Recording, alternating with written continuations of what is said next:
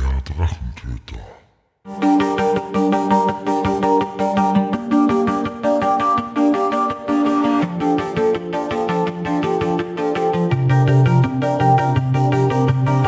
Dann darf ich zuerst einmal Elsa bzw. LEP das Wort übergeben, glaube ich. Ja? Nein, müsst nicht, aber, aber kurz vielleicht, oder aufstehen oder sitzen bleiben, wurscht. Deswegen, ich drehe mich einfach so halb um irgendwie. Äh, ja, im Namen Elsa Graz, äh, herzlich willkommen. Freut mich extrem, dass Sie alle da sind.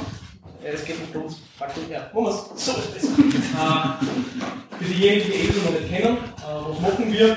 Wir sind ein Studentenverein, äh, Jungstudierendenverein und wir haben uns ein bisschen Ziel gemacht, dass wir in der Schulenzeit das gewisse Extra verleihen. Dass wir einfach ein bisschen Mehrwert bieten in Sachen Internationalität, Karriere und auch was den sozialen Aspekt betrifft, indem wir halt lässige, coole Events die führen, äh, lässige, coole äh, Competitions etc. Das machen wir und eben auch mit dem heutigen Event. Es uns äh, freut uns extrem, dass wir da sind, dass wir das ein bisschen die Leadership Project zusammen machen dürfen und dementsprechend gebe ich dann auch das Wort. Danke.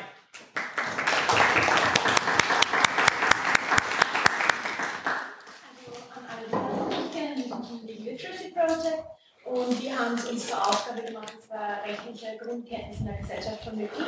Und das machen wir in Form von Workshops, die halt unsere Mitglieder an Schulen halten. Wir haben natürlich auch sehr coole vereinsinterne Veranstaltungen, ob das jetzt zum Beispiel Weinverkaufsungen sind oder wir Leute ähm, aus der Praxis, aus der juristischen Praxis zu uns holen, die mit uns Vorträge halten.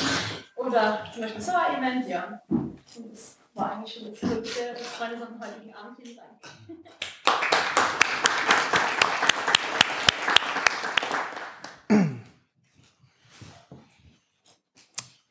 Meine Damen und Herren, Ladies and Gentlemen, verehrte Kolleginnen und Kollegen, ein herzliches Willkommen und danke an LLP und danke an Elsa, mit denen wir beide schon einige Zeit zusammenarbeiten dürfen, für die Einladung. Elsa äh, nimmt das Internationale wirklich sehr ernst, weil sie hat uns aus Oberösterreich eingeladen. Also das ist ja eine Sprachbarriere sozusagen. Ähm, ich habe es ihm versprochen, dass ich nicht sage, dass ich aus Wales komme. Also Wales ist WÖS geschrieben, kennt man. Und äh, ich will ganz kurz, ja, um die Sprachbarrieren ein bisschen abzubauen, ganz kurz ein paar zutiefst oberösterreichische Begriffe erklären, damit es dann eh nicht zwischen uns steht.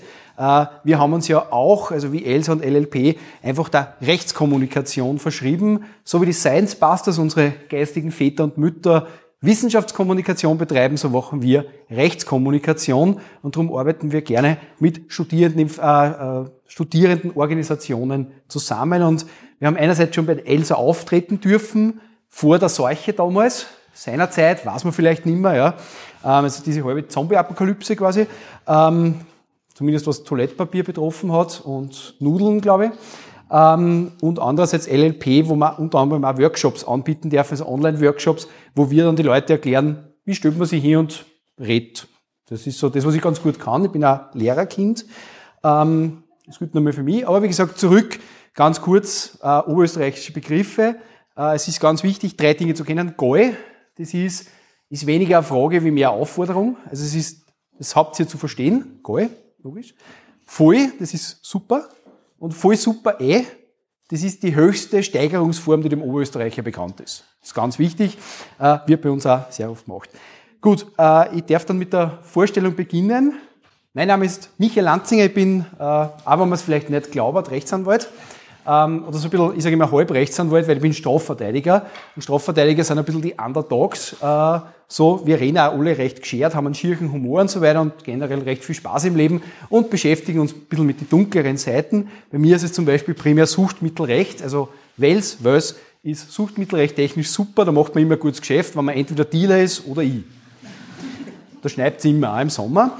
Ähm, und ich habe eben mit einigen Personen die Lawbusters gegründet und wir sind hier in Kooperation mit dem Drachentöter äh, vom Drachentöter Podcast, ein Spiele-Podcast und äh, haben uns eben gedacht, nicht nur möchten wir heute vortragen, sondern wir wollen sozusagen auch etwas für die Nachwelt schaffen. Es ist also heute eine Live-Podcast-Aufzeichnung, darum haben wir da ganz viel Mikrofone umeinander liegen. Das Ganze werden wir dann entsprechend einerseits am äh, Drachentöter Podcast und andererseits am Spoiler Alert Podcast, unserem eigenen Lawbusters Podcast entsprechend veröffentlichen. Aber vielleicht für alle noch nicht ganz so eingeweihten, was sind die Lawbusters überhaupt? Herr, und übrigens stellen Sie sich vor. Jawohl. Jawohl. Äh, schönen guten Abend auch von meiner Seite. Alexander Utz-Ferner mein Name. Bin auch Jurist, was man manchmal vielleicht nicht glauben möchte. Bin Verwaltungsjurist im öffentlichen Dienst. Also wir sind mitunter auch Erzfeinde. Beruflich auch, nicht nur privat. äh, und freue mich besonders auch hier zu sein. Bei mir, was die sprachliche Barriere noch betrifft, ich bin auch Oberösterreicher und irgendwie nach Kärnten ausgewandert, um da ein bisschen Unterstützungshilfe zu leisten. Und freue mich Frau im Spiel. oder das. Und freue mich, dass ich es eben heute hergeschafft habe, weil in Kärnten haben wir seit heute in der Nacht tiefst winterliche Verhältnisse. Sobald man von der Park runterkommt, ist grün. Habe mir schon gedacht, wenn ich das sage, heißt es gleich wieder, verbreiten Fake News. Aber da, wo ich herkomme, ist echt richtig weiß gewesen heute. Und umso mehr freue ich mich, dass ich da sein kann und Ihnen die Lawbusters vorstellen darf. Das sind im Kern vier Juristinnen. Begonnen hat es mit drei. Das ist der Michael Lanzinger, der Maximilian Model, der nicht da ist, und die Ingrid Saueressig, die nicht da ist. Die haben sie überlegt, es wäre doch irgendwie nett, wir sind alle Nerds, es wäre nett, wenn man sich rechtlich, rechtlich das Ganze verbinden kann und so, eben, so mit Eselsbrücken machen kann und aktuelle Dinge, die durch Medien gehen, Dinge, die einen privat beschäftigen, also Star Wars und Herr der Ringe in erster Linie und Star Trek. Danke. Ah, ob man das nicht irgendwie verbinden kann. Und so sind die Lawbusters entstanden, auch mit unseren Vorbildern im Großen und Ganzen, den Science Busters. Und irgendwie haben die drei dann so ein Hocken gehabt, dass sie einen Lehrling braucht haben und dann bin ich dazu gekommen und habe ihnen halt die, die, die Arbeit machen dürfen. Unbezahlt natürlich. Selbstverständlich. Das gehört.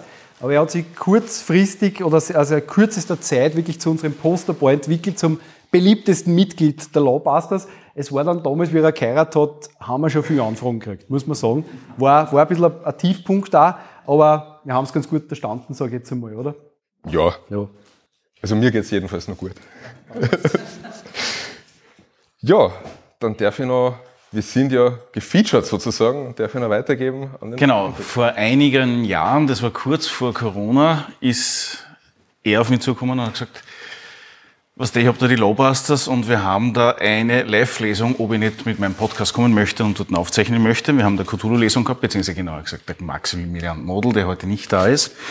Und habe gesagt, ich komme vorbei und habe das dann aufgenommen. Das war eine der ersten Folgen, die aufgenommen worden sind, bevor mein Podcast eigentlich nur so richtig on air gegangen ist. Einen Podcast mache ich seit 2019 und selbst bin ich im technischen Bereich tätig, also habe mit der Juristerei gar nichts zu tun. Deswegen kommen von mir vielleicht der eine oder andere sehr komische Frage für euch.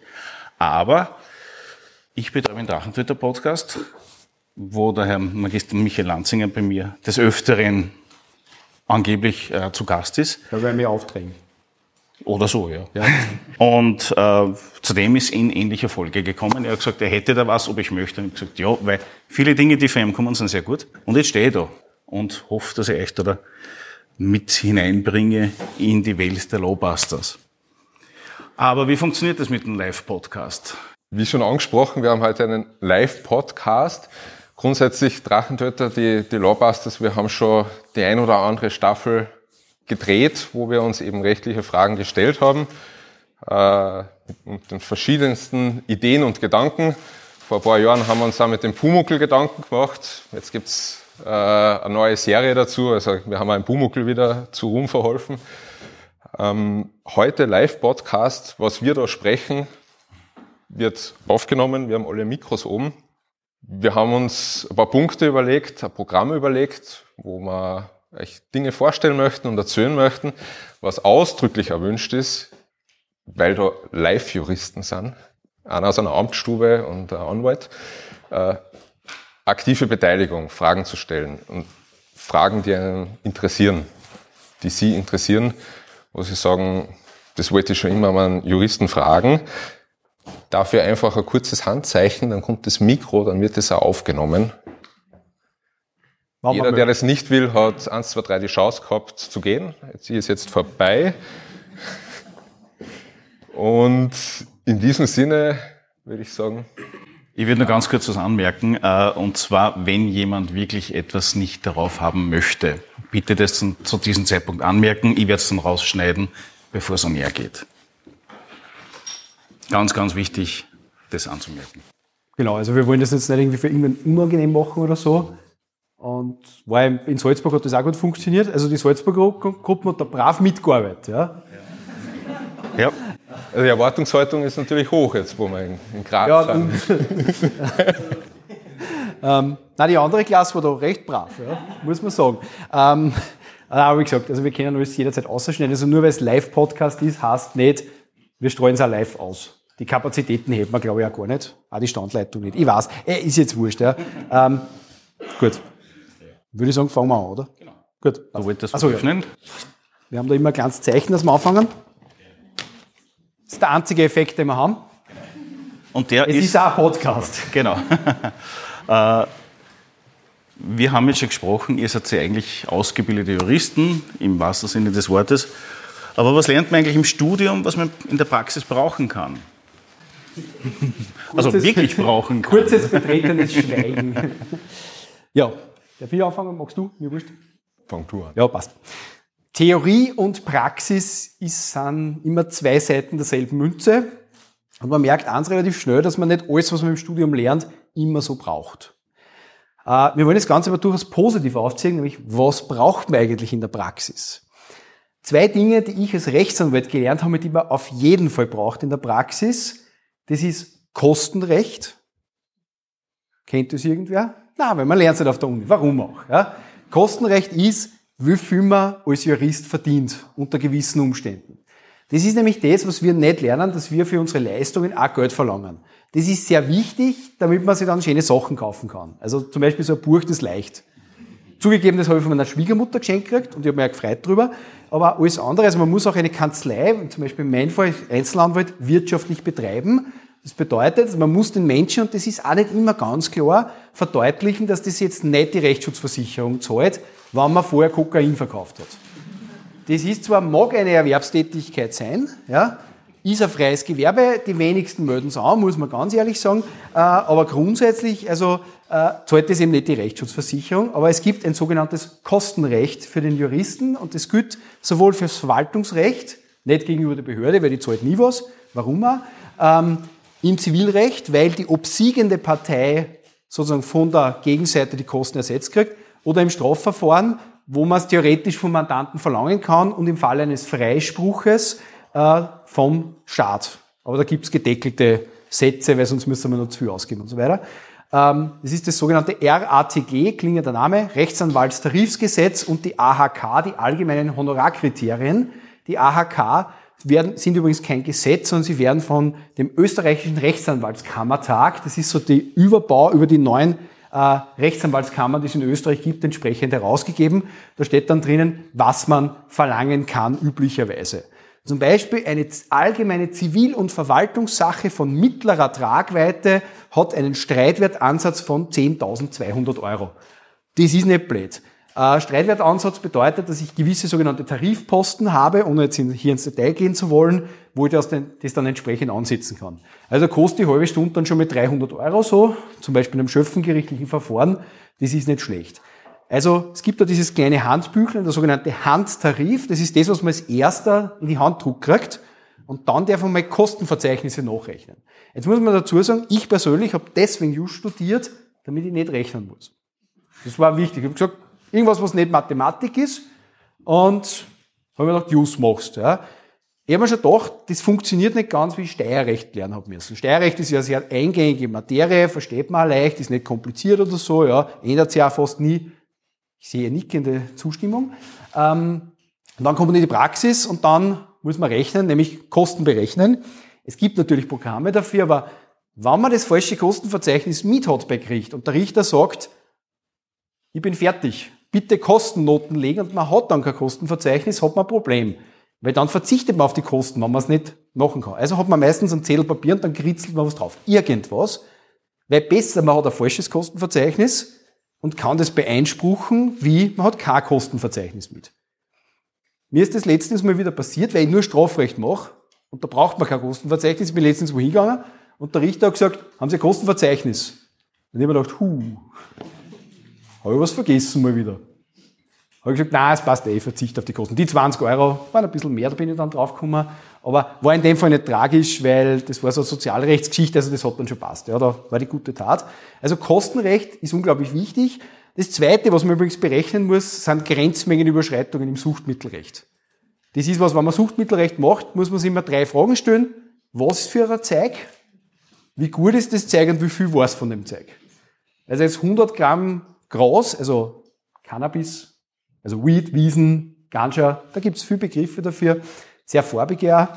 Ähm, ist schon ein bisschen eine andere Kategorie wie zum Beispiel Kokain oder Cola oder Star oder Koks, wie man so schön sagt. Ähm, da berechnet man auch. Was aber auch sehr wichtig ist, ist die Spielregeln. Die Spielregeln sind jetzt nicht das materielle Recht, wo wir wahnsinnig viel Werte auf der Universität drauflegen. Sagen, ja, man muss Zivilrecht, drei personale Schuldverhältnisse und deren Rückabwicklung. Ja. Paragraph 1431 fortfolgende ABGB. Weiß ich, ob ich mal unterrichtet, das ist wahnsinnig kompliziert. Habe ich auch selber stellenweise nicht ganz verstanden. Ähm, das ist was, das kann man sich alles irgendwie anlesen. Man lernt es ähm, ja, auf der Universität, das ist zutiefst sinnvoll. Aber was man wirklich brauchen kann und was zumindest bei mir damals auf der Universität leider nicht ganz so war, was ich glaube, dass durchaus besser geworden ist, weil da bin ich vorbeigegangen, da, ist zweimal irgendwo gestanden Mood Verhandlungssaal, also wo man das trainiert. Und sowas ist zutiefst sinnvoll. Das ist Prozessrecht. Prozessrecht ist total langweilig, wenn man es auf der Uni lernt. Also ich habe das immer unglaublich langweilig gefunden, aber wenn man es dann in der Praxis braucht und den Gegner einfach wirklich formal baniert, anders kann man es nicht sagen. Das ist Welt. Da habe ich noch nicht einmal angefangen mit meinen Argumente, habe ich den schon ausargumentiert. Das ist schön. Zum Beispiel sagt äh, irgendeiner, ja, äh, zum Beispiel, ja, ähm, da habe ich nur einen Zeugen. Wir sind im Zivilverfahren fortgeschritten, das Urteil ist fast äh, entscheidungsreif und dann sagt, ja, da habe ich nur den Zeugen. Da kann ich jetzt natürlich sagen, ja, na passt, lass uns den Zeugen ich befragen dann schon. Oder ich kann sagen, na Moment einmal, prozessual darf die Verhandlung nicht verzögert werden. Es gibt das allparteiliche Beschleunigungsgebot. Der Zeuge ist, wenn er nicht stellig gemacht wird, also wenn er nicht draußen sitzt, ist er verzögernd, also lehne ihn ab. Und das geht man durch. Wenn der ein Dokument herlegt, ein Papier, habe ich ein Problem. Weil das darf er vorlegen. In Zeugen bringt er nicht mehr zu. Oder zum Beispiel, was auch total witzig ist, was man aber sehr selten machen sollte, ist, wenn man sagt, jetzt habe ich mal ein bisschen Zeit und das ist so ein 400 Seiten Strafakt, dann wird der Richter immer fragen, okay, ja, jetzt sind wir fertig, äh, stimmen Sie der Verlesung des Aktes zu? Dann sagt man üblicherweise ja. Und dann diktiert er immer, ja, es wird äh, Verlesung äh, im, Zuge, im Sinne einer kursorischen Darstellung zugestimmt. Da erzählt er kurz, was im Akt drinnen ist. Und dann sagt er immer, die Killerfrage. Wird eine ausdrückliche Verlesung gewünscht von gewissen Stöhnen? Dann kann man dann sagen, ja, bitte lesen Sie den Anbrief von dem vor oder so. Ja. Irgendwann einmal, das werde ich kurz vor der Pension machen, sage ich, ja, alles. Und dann darf der Richter 400 Seiten noch, da kann er sich nicht wehren. Wir sitzen da, mir ist wurscht.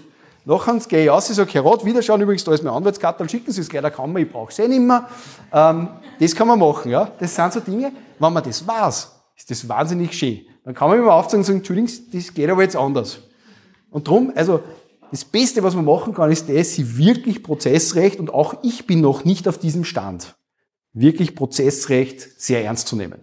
Die besten Juristen, die besten Anwälte, also die besten Anwälte unter die Juristen, und vor allem die besten Strafverteidiger kennen die ZPO oder die StPO wirklich auswendig. Also die wissen, wo was steht und hauen es eine und da kann man es gegenseitig, wenn man noch nicht einmal angefangen mit Vorbringen, hat der schon entsprechend was draus. Wie gesagt, ist auf der Universität ein bisschen, zumindest wurde es bei meinem Studium ein bisschen stiefmütterlich behandelt, aber wenn man dann einmal drinnen ist, wenn man das live sieht und nicht nur einfach liest, wenn man den Sinn dahinter versteht, das Systemische dahinter, hat das eine gewisse Schönheit. Und vor allem, nur das Bessere ist, dann bin ich fertig mit meinem Monolog, ähm, nur das Schöne ist zum Beispiel, wenn man dann Prinzipien von der, äh, von der StPO auf die ZPO zum Beispiel anwendet. Jetzt denkt man sich, wie? folgendermaßen. Es ist ja so, dass in der Strafprozessordnung habe ich, muss, habe ich ja den Schwerpunkt der mündlichen Hauptverhandlung. Also im Strafverfahren Mündlichkeitsprinzip. Während ich im Zivilverfahren Schriftlichkeit sehr stark habe. Also ich habe zwar Tagsatzungen, aber grundsätzlich kann ich sehr viel schriftlich auch machen. Was ist eine Möglichkeit also? Ich muss im, im Strafprozess muss ich einen Beweisantrag formal stellen. Also ich kann nicht sagen, im Zivilprozess sage ich, ja, ich hätte ganz gern den Zeugen. Der Richter sagt, ja, passt, lassen wir. Im Strafverfahren ist es so, wenn ich sage, ja, ich möchte gern den Zeugen, sagt der Richter nicht, passt, lassen wir, sondern stehen ganz auf und stellen so einen Beweisantrag. Dann muss ich sagen, ich beantrage diesen Zeugen dies zum Beweis dafür, dass, Punkt, Punkt, Punkt, dieser Beweis ist relevant, weil er dazu äh, darzulegen vermag, dass. Niemals das Wort ob benutzen, es ist nämlich ein Erkundigungsbeweis, wird sofort abgewiesen. Wenn man einen formal richtigen Beweisantrag stellt, kann das Gericht bei sonstiger Nichtigkeit de facto diesen Beweisantrag nicht ablehnen. Ich habe sonst eine Nichtigkeit im Rechtsmittelverfahren. Das gilt im Strafprozess. Im Zivilprozess macht es keiner. Folglich, wenn ich will im Zivilprozess, dass, wer, dass ein Beweis auf jeden Fall durchgeht, dann stößt genau nach diesen erhöhten Kriterien. Dann sage ich nicht, ich will den Zeugen, sondern ich beantrage diese Zeugen, die zum Beweis dafür das. Dann fällt den Zivilrecht einmal ins Lalobbe, weil ich denke, was tut der da gerade? Aber es ist formal durchaus richtig, weil es gibt da die ZPO her und er tut sich wesentlich schwerer, dass er meinen Zeugen ab, ablehnt. Außer natürlich, wie vorher gesagt, ich beantrage den Zeugen erst zum Schluss, weil damit habe ich die äh, Prozessförderungspflicht entsprechend verletzt. So, aber damit, damit genug von mir. Wie schaut es bei Ihnen aus, Herr Kollege? Ja, Herr Kollege, bei uns im öffentlichen Dienst schaut es ganz anders aus. Wir nehmen das mit Mathe manchmal nicht so einmal ernster. Wir müssen weniger rechnen. Muss mir nicht einmal mein Gehalt ausrechnen, sondern das Gesetz gibt es mir vor. Und ich kann mir nicht aussuchen, ich kann auch nicht verhandeln, ob ich mehr oder weniger möchte. Das Gesetz sagt, was ich bekomme und ich bekomme keinen Cent weniger, aber ich bekomme auch keinen Cent mehr. Also das, das mit Mathe, gerade in meinem Fall habe ich durchgezogen, dass das nie so mein Thema war. Äh, auch was die, der Weg der, der Prozesse oder der Verhandlungen oder der grundsätzlichen äh, Verwaltung betrifft, ist eine ist, ist ganz was anderes. Es ist einfach wie Star Trek und Star Wars, kann man sagen. Irgendwie recht, aber dann doch was anderes. Die ZBO, die StBO hat für uns rudimentär, wenn uns das, das Gesetz, das für uns relevant ist, nicht, nichts mehr sagt, greift man darauf zurück. Wir verwenden das Allgemeine Verwaltungsgesetz, das AVG. Das ist das, was für uns in erster Linie Grundlage ist. Und je nachdem, welcher Behörde man angehört, und auch vielleicht auch noch Bund oder Land oder Gemeinde oder in welchem Instanzenzug kann man sich dann dem Umweltrecht zuwenden, dem Asylrecht, dem Fremdenrecht, äh, dem Gewerberecht, da geht es in der Gegend herum, genauso der Bauordnung. Das Gesetz, auf dem das Ganze aufbaut, ist aber das AVG, also was für, für Sie, Herr Kollege, das, ich sage mal, das ABGB ist und die StBO, beziehungsweise die, die StBO und äh, die ZBO ist bei uns das AVG und das können wir auswendig und sollten wir auswendig kennen, um hier zu wissen, wie man findige Anwälte vielleicht dem einen oder anderen Antrag äh, ab- oder zurückweisen kann, wenn man denn so will. Was bei uns aber wiederum ein anderes Thema ist, weil es im öffentlichen Recht auch mitunter äh, Aufgabe einer Behörde ist, von Amts wegen zu ermitteln. Das heißt, ich habe, wenn ich einen Sachverhalt wahrnehme, das von Amts wegen dann auch zu führen oder hier ein etwaiges Verfahren zu starten oder zumindest äh, der Polizei das zu übermitteln, dass das zu überprüfen ist. Also ich kann nicht wegschauen, sozusagen. Ich glaube, Sie, Herr Kollege, werden Dinge hören, die, die wollen sie nicht hören oder wie auch immer im, im, bei den Mandanten. Nein, also meine Leitung alle die Wahrheit. Ja, da passt sie. Das ist also auch manchmal das Problem. Bei mir ist es eigentlich genauso und zusätzlich muss ich noch genau hinhören und mir überlegen, ob das eh nichts ist, das irgendwie zu melden ist. Also Hast du das an mir jetzt auf ein Bier gegangen und erzählt jetzt irgendwas Relevantes, dass das dann für die Meldepflichtig wäre? ganz selten, weil ich meistens versuche, dass ich 1,2 Promille aufwärts habe und okay. somit das einfach nicht wahrnehme. Damit die, die Wahrnehmung gestört ist und du nicht mehr in dem Manifest. Okay. Also bei meinen Leuten im Häfen heißt es immer Snitches get Stitches. Nein, es ist äh, das, was äh, dienstlich wahrgenommen wird. Also die Polizei wird sich vielleicht, da wird es noch anders sein. Ich konkret bin, äh, ich bin bei der Asyl- und Fremdenbehörde. Wenn ich im Umweltrecht etwas wahrnehme, dann betrifft mich das nicht unmittelbar und ist das meine, nicht meine dienstliche Wahrnehmung, die ich hier habe, beispielsweise. Da muss ich jetzt aber ganz hart fragen. Das heißt, angenommen, du hast jetzt einen Akt und den findest du ja nicht und du siehst ihn auf der Straße, dann. Was ist das? Okay, ist ja da? Ja, dann sage ich Sie auch da. Ich bin Behörde und kein Exekutivorgan. Ich, ich kann niemanden festnehmen, niemanden etwas antun, ich kann es maximal verfügen.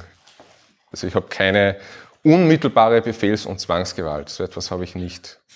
Ich kann einem Polizisten sagen, bitte nehmen Sie den fest oder bitte führen Sie mir den vor, aber ich kann nicht sagen, hm, kommen Sie mal mit. Das kann ich nicht.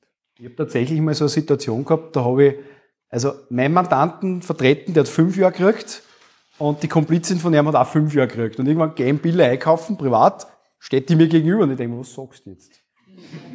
Und sie hat mir angeschaut und hat gedacht, scheiße, was sagt er jetzt? Und ich habe die Wahl gehabt zwischen Grüß Gott und Asche heraus. Und ich habe mich aber dann für Grüß Gott entschieden. Aber sie hat genau gewusst, was ich fragen wollte. Ja? War schön.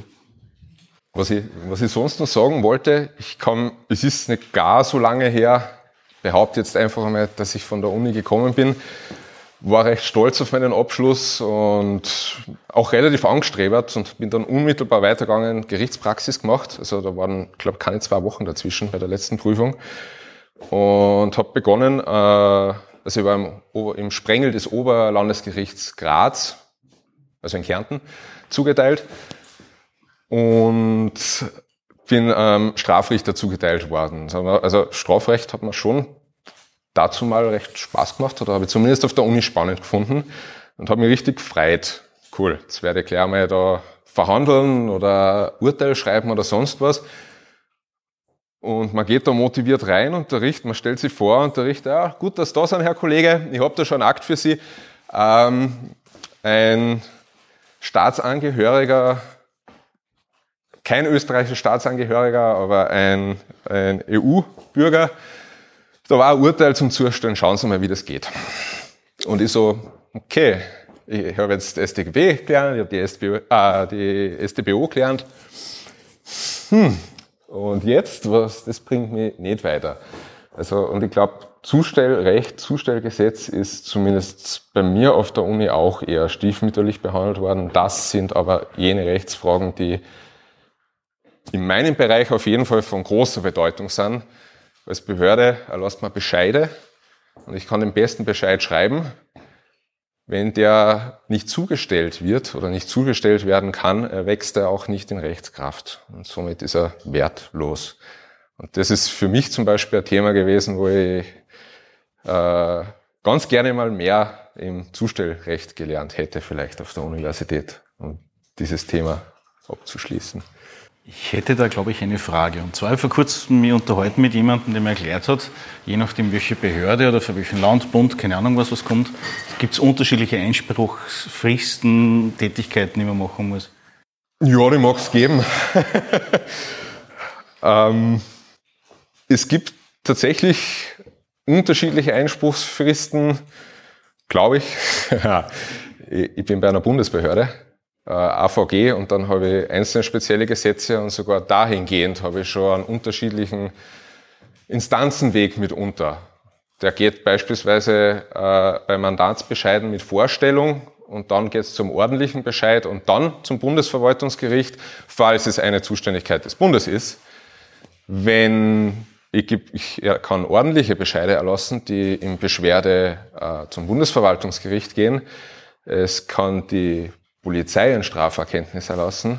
Das geht zum Landesverwaltungsgericht. Das, mit dem habe ich gar nichts zu tun. Es kann die Baubehörde, der, der Bürgermeister, äh, einen Baubescheid erlassen, der dafür, zumindest habe ich das einmal gelernt, zuständig ist. Äh, wenn du mir jetzt da nach der Frist fragst, vielleicht ist ja wieder eine Landeskompetenz. Äh, da gibt es vielleicht unterschiedliche. Ich habe zum Beispiel keine Ahnung, wie das in der Steiermark ist, aber ich, ich sag mal, es wird wohl ähnlich sein, weil wir in einem Rechtsstaat leben.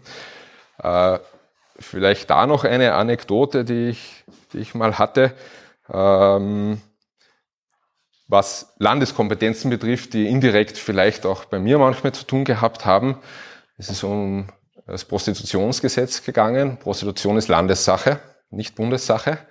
Und in Kärnten ist es, da gibt es ein Prostitutionsgesetz. Und wenn man da Dienst für sie, äh, als Bundesbehörde einen Dienst versieht und da irgendwie in Kontakt kommt äh, mit einem anderen Bundesland und dann einen Anruf eines Polizisten bekommt, dann muss man wissen, dass es in der Steiermark, weiß ich inzwischen, heißt da Prostitutionsgesetz. In Vorarlberg heißt nicht Prostitutionsgesetz und muss man erst einmal draufkommen, dieses Gesetz zu finden, geschweige denn, wie es heißt. Äh, in Vorarlberg, das ist, weiß nicht, die, das Gebirge oder was auch immer, also, gewerbsmäßige Unzucht. Und auf das. Also schön. Ja. Gewerb, das Und darum habe ich jetzt davor den Satz Gebirge gebraucht. Gewerbsmäßige Unzucht. Das ist dann doch, äh, was im anderen Jahrhundert behauptet jetzt einmal, aber es heißt noch so. Und es hat doch, es, es steht quasi dasselbe drinnen, aber es heißt einfach noch so. Äh, und dazu eben auch zu wissen, das, was man auf der Uni dann wirklich gelernt hat, ist nicht zu wissen, dass in Vorarlberg gewerbsmäßige Unzucht heißt und in Kärnten das Kärntner Prostitutionsgesetz, sondern dass es ein Ries gibt oder irgendwie, welche Kompetenz ist es? Ist es eine Bundes-, ist es eine Landeskompetenz und wo könnte ich denn suchen? Also es ist niemals Aufgabe, ich glaube, auch der besten Juristinnen und Juristen nicht, äh, jedes Gesetz zu können, aber das, was man auf der Uni lernt, und das ist alleine eben auch, ich habe die Mutkurz gesehen, immer mehr das Handwerkszeug. Ich kann dann benennen, der Kodex, so wie es für einen Handwerker der Hammer oder die Zange ist. Wir haben den Kodex und ich lerne den anzuwenden, Gesetze zu lesen und diese dann anzuwenden. Und das ist es, was man meiner Meinung nach auf der Uni lernt, was unerlässlich ist. Und den Rest bringt die Praxis. Danke, aber bei mir ist jetzt einfach der Film gerannt. Ich habe mir gerade vorgestellt, so, wie, wie, wie ist das so? Wenn eine Maid mit einem Jüngling, mag ja auch ein Ehrenmann sein, gewerbsmäßig die Unzucht betreibt, so. So ungefähr kehrt sich das an. Also wenn ich den Text schreiben müsste, ich würde ihn dann so formulieren. Gut, Dankeschön. Äh, Prostitutionsgesetz kommt dann als PG-Rating davon, oder? PG-Rating? Ja. ja. Nein, ist klar. Das haben uns die Amerikaner eindeutig angeschaut. Ähm, ja, gibt es soweit einmal Fragen aus dem Publikum, Schrägstrich Auditorium? Liebe Kolleginnen und Kollegen. Nicht alle auf einmal? Und nicht unbedingt zum Prostitutionsgesetz fürs war. Ja, bitte nicht, ja. Bitte, die Dame rechts hinten. Moment, wir haben da, ist okay, ja, passt. Bitte einmal das Mikrofon am Lichtschwert. Bitte nicht einschalten, wir hoffen nicht für Verletzungen. Äh, Ich hätte noch eine Frage zum Suchtmittelgesetz, nämlich wie schaut denn das aus, wenn man zum Beispiel in Marokko Urlaub macht? Das hat ja, gibt's ja die Geschichten, dass einem dann Drogen irgendwie ans Auto gehängt werden und man hat's aber selber nicht gemacht, weiß gar nicht, dass man Drogen transportiert und wird halt erwischt an der Grenze. Also unwissentlich. Wie, Also ich weiß aber grundsätzlich nicht, ob man nach, nach Marokko habituell mit dem Auto fährt. man kann mit der Fähre ja. fahren, also Aber, aber ja, nein. in Studentenzeiten. fahren, fahren müsste man kennen, soweit ich weiß. Argentinien, glaube ich, schwab mit dem Auto. Du musst einmal um um oder so, ist, ist deppert. Ja. Ähm, nein, also wenn man, das, wenn man das angehängt bekommt, tatsächlich ist es ja so, ähm, Suchtmittelrecht äh, trifft sehr oft aufs Führerscheinrecht und habe eben auch mit Behörden immer wieder zu tun. Mit der Führerscheinbehörde, darum kann ich sagen, Vorstellung zwei Wochen, Beschwerde vier Wochen, Maßnahme Beschwerde sechs Wochen. Das ist so, kann ich mittlerweile. Wann was anwendbar ist, weiß ich nicht, aber das steht meistens im Bescheid drinnen.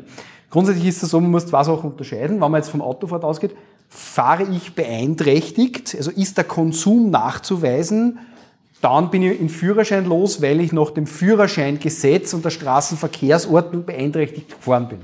Aber es wird kein Ermittlungsverfahren eingeleitet, weil ich ja nur den Konsum nachweisen kann und der Konsum ist in Österreich nicht strafbar. Vielleicht fürs Mensa-Wessel hier und da interessant, weiß man nicht. Ja. Ja, traut sich jetzt keiner lachen, interessant. Ähm, Und das andere ist das, wenn man was findet. Wenn man was findet, dann ist das Besitz und der Besitz ist grundsätzlich strafbar. Wenn ich natürlich jetzt erklären kann, dass ich nicht wusste, dass da sozusagen Besitz ist, ähm, das ist eine Beweisfrage und da ist einfach das Problem, dass mir das wahrscheinlich sehr oft nicht geglaubt wird. Ähm, also das ist was, wenn ich, ich meine, wenn das jetzt irgendwo versteckt ist, wo ich selber nicht weiß, kann ich mich vielleicht außerreden.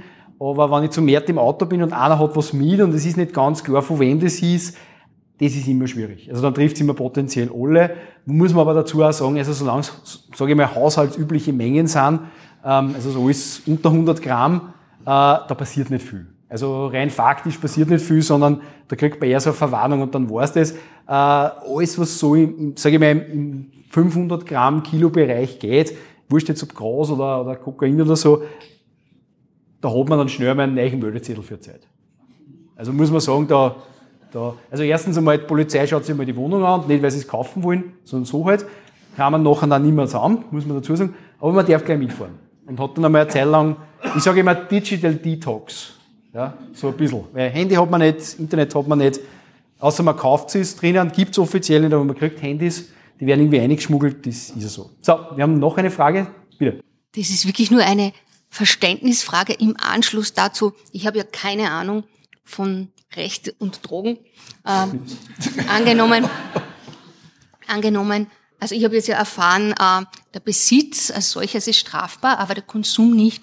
Heißt es nicht, für jemanden, der im Besitz ist, im Auge des Gesetzes, im Auge der Exekutive, sofort konsumieren?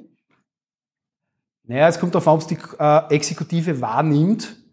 Also quasi, Dann ist spät. Wenn so, Aber wenn der so Besitzer die Exekutive wahrnimmt, während die Exekutive noch nicht den Besitz wahrgenommen hat, dann muss der ja, Besitzer sofort konsumieren, weil der naja, Konsum also, ist ja nicht strafbar, also oder? Konsumieren ist auch eine Möglichkeit, das kommt halt auch auf die Suchtmittel davon. Also wenn ich da stehe mit einem Joint, den bringe ich weg. Ja, eben, gell? Äh, ich sage mal jetzt, so ein Stein, ja, also so ein faustgroßer Kokainstein, den bringe ich auch weg, aber dann bin ich tot. Okay.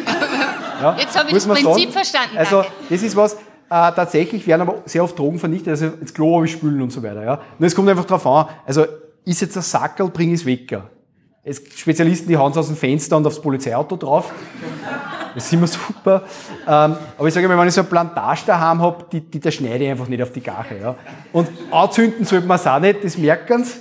Also da gibt es einfach gibt's ganz schräge Situationen. Das mit dem Polizeiauto ist wirklich passiert. Ja.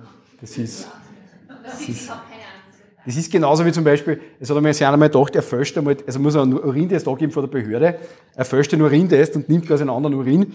Und dann hat ihm der Amtsarzt gesagt, gratuliere, äh, Herr so und so, Sie sind A, negativ auf Drogen und B schwanger. es ist halt deppert. Das, ist, das passiert öfters, sind, wie gesagt, Künstler ich. Bitte, wir haben noch eine Frage. Ähm, weil gerade vorher gefragt worden ist, äh, was die Dinge aus der Uni sind, die man wirklich braucht und wirklich mitnimmt. Was würden Sie jetzt sagen, sind die Sachen Ihrer Meinung nach, die wirklich für gar nichts waren, die man gelernt hat und im Nachhinein betrachtet, braucht's kein Mensch? Ich würde jetzt einmal sagen, aber das ist nicht Uni, das sind Kurvendiskussionen. Die habe ich zur Matura gehabt in der Mathematik, ich nie wieder braucht. Also es hat nie wer gesagt, dieser Logarithmus, machen wir ein Limits davon. Ja. Aber das ist was. Also wie gesagt, ich würde es tatsächlich wirklich positiv formulieren. Ähm, hätte man mich knapp nach der Universität gefragt, hätte ich wirklich gesagt, also das, was ich nicht brauche, das, was ich nicht brauche, das, was ich nicht brauche, das, was ich nicht brauche. Tatsächlich ist es aber so, dass ich halt damals auch noch nicht gewusst habe, was ich wirklich wäre, also in der Praxis. Also ich habe schon mit dem Strafrecht geliebäugelt, war dann auf der Universität einmal im Zivilrecht unterwegs, habe mich dann in meiner Ausbildungszeit als Konzipient total viel mit Auto und Autounfälle beschäftigt. Also ich habe voll gut Autounfälle, habe ich alles kennt. Oder Wegehalterhaftung. Also ich habe die, die Judikatur von der Wegehalterhaftung zitieren, wenn es wen geschmissen hat. Also vorgesagt, das ist, also, ist, da gibt's die Judikatur, man muss vor die eigenen Füße schauen, geeignetes Schuhwerk tragen. Was ist geeignetes Schuhwerk, wenn da äh, am Eingang so ein Matten ist zum Beispiel, was dann nach der Judikatur geeignetes Schuhwerk ist, wie lange ein Salatblatt äh, im Biller unten liegen darf, bevor es eine Wegehalterhaftung ist, habe ich alles gewusst. Ja. Mittlerweile ist dieses Wissen hat sich schön aufgelöst und ist eben äh, dem Wissen über die verschiedensten Suchtmittel gewichen. Insofern habe ich im Biologieunterricht wieder relativ gut brauchen können und im Chemieunterricht. Aber Tatsache ist das, dass das, was da von der Uni mal gelernt hat, das insofern wichtig ist, weil man, wie der Kollege schon gesagt hat, das System erkennt. Ich selbst habe niemals das Suchtmittelrecht gelernt auf der Uni. Habe niemals das E-Commerce-Recht gelernt auf der Uni. Habe niemals das Urheberrecht gelernt. Niemals Datenschutzrecht. Aber ich habe mich einlesen können. Ich habe mich innerhalb kürzester Zeit, weil ich die Systematik von Gesetzen verstanden habe, die Logik dahinter, meistens ist eine Logik dahinter, nicht immer, aber meistens, äh, weil ich die verstanden habe. Und das ist ein Vorteil, den Sie haben, einfach das zu lernen. Das ist total wichtig bei der ganzen Geschichte. Das heißt, alles, was man auf der Uni lernt, ist irgendwie sinnvoll. Es sind aber oft nicht so sehr die Inhalte, sondern mehr die Systematiken. Wie funktioniert das? Wenn ich mir Gesetz anschaue, geht? Was? Gut, gut. Sie stricken ja unser Logo, habe ich gesehen. Das muss dann am Ende des Tages fertig sein. Ja. Ähm, vielleicht eher von den Formen her als Trockentöter-Logo, ist aber kein Problem. Ja, also das, ähm, aber trotzdem, also das ist eigentlich die Stärke. Und wenn zu mir wer sagt, das, was ich auf der Uni lernen, brauche ich eh nicht, sage ich, stimmt. Inhaltlich manchmal, weil man einen anderen Weg geht. Das schon. Also Steuerrecht, muss ich ganz ehrlich sagen, das habe ich nie braucht. Warum auch? Ich bin kein Steuerrechtler. Aber ich habe auch nie Führerscheinrecht gelernt und jetzt bin ich ziemlicher Pro im Führerscheinrecht, weil ich es antrainiert habe. Und das schaffe ich innerhalb kürzester Zeit. Und dann die Zusammenhänge erkennen. Dann zu wissen, wie gehe ich wo vor, wie kann ich argumentieren und so weiter. Das ist das, was ich einfach durchs Jus-Studium lerne. Durch die gesamte Didaktik, durch alle Inhalte, indem ich mich mit die einzelnen Gesetze an die reellen Beispiele beschäftige. Das Einzige, was ich mir wünschen würde für die Universität, ist das, wirklich nur mehr Praxis. Also sehr stark auch zum Beispiel äh, Rhetorik und so weiter. Ja. Also ich habe einfach Rhetorik oder halt Reden einfach durchs Training. Also ich rede halt einfach viel. Ja. Aber das ist wahrscheinlich eh schon aufgefallen. Ähm, dass man sich das antrainiert. Aber ich mache zum Beispiel jetzt gerade eine Mediationsausbildung und komme auf Kommunikationswege drauf bei Mandantinnen und Mandanten, die wir vorher nie für möglich gehalten. Also wie man wenn wirklich, ich sage jetzt mal im besten Sinne jetzt aufmachen kann. Ja, also im Sinne von äh, bereit zu machen für eigene Vorschläge und Antworten oder dass ich die Fragen aus Zeugen rauskriege, die ich haben möchte. Oder einfach wie mit Mandanten äh, umgehen kann, dass ich ihnen möglichst rasch meine eigene Kompetenz vermitteln kann. Das ist zum Beispiel auch was. Da kommt einer in die Kanzlei, der ist in einer Situation, der denkt sich, so richtig, den schauen wir jetzt einmal an, wie ist das? Und wenn man das sprachlich hinkriegt, dass man den anholt, dort wo er ist, und das ist manchmal schwierig, weil man eine komplett andere Lebenssituation hat, das ist wichtig. Das ist zum Beispiel auch das, warum ich bewusst sehr oft einfach diese Slang-Ausdrücke für Suchtmittel verwende. Weil wenn ich mir hinsitzt, ja, ähm, also der Polizeibeamte hat sich dazu im Cannabisgebrauch gefragt. Ja, dann schaut mich der an und sagt, was? Und wenn ich sage, ja, also was hat der Kieferer gefragt wegen Gras? Dann kennt er sich aus. Dann sind wir auf derselben Ebene. Nehmen wir mal live, dann gebe ich eh wieder ab, keine Sorge. Sonst irgendwann stürzt er sich auf mich drauf und hält meinen Mund zu, Gott sei Dank. Ähm, ich habe das mal im Gericht gehabt. Da kommt eine, eine Jugendliche als Zeugin und der Richter sitzt da vorne, halt so am Richtertisch, da und sagt, ja, äh, Frau Dingsing, ähm, können Sie uns etwas sagen zu der Reinheit, zu dem Reinheitsgrad des Suchtmittels? Und sie, Entschuldigung, was? ähm, ja, zum Reinheitsgrad. Was? Ja, zum Reinheitsgrad. Was? Sag ich, Entschuldigung, Sie rot der viermal. Äh, ja, Herr Verteidiger, wenn Sie glauben, dass das wichtig ist, sage ich, ist es Zeit gefahren? Was? Ja, das Zeug ist gefahren, sage ich, Herr Rath, wir können von einer mittleren Reinheitsqualität ausgehen. Aha, ja, protokollieren wir das so. Also Sie sehen, wie wichtig es ist. Und der Kollege Model, der auch immer da ist, der ist ein Schauspieler, der hat noch einen Jurist oder Schauspieler gemacht. Für ehrlichen Beruf sagt er manchmal sich entschieden.